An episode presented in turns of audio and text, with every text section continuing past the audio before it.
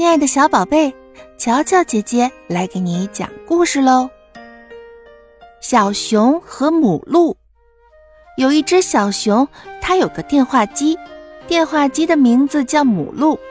小熊很喜欢母鹿，经常和它谈话。Hello，嘟嘟嘟，母鹿是你吗？嘟嘟嘟，母鹿，咱们出去玩吧。可是电线不放母鹿出去，小熊只好留下来和母鹿一块儿坐着。小熊心想，既然不放母鹿出去玩，那我们坐在一块儿聊聊天更好。突然，母鹿大声响了铃：“小熊，是我呀，你干嘛不出去玩呢？”“我我想坐下来和你说会儿话。”“你答应过我说你要出去玩，还要在院子里迎接我的呀。”那是那我那是答应妈妈的，我可没答应你呀。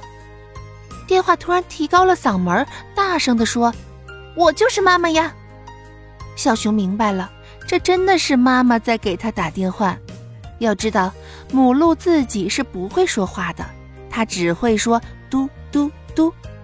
于是他说：“呃，好的，妈妈，我这就到院子里去接您。”出去之前。他又拿起听筒说：“母鹿，我再见。”嘟嘟嘟，母鹿还是这样回答。好啦，今天的小故事就讲到这儿了。点击订阅关注，我们下期见。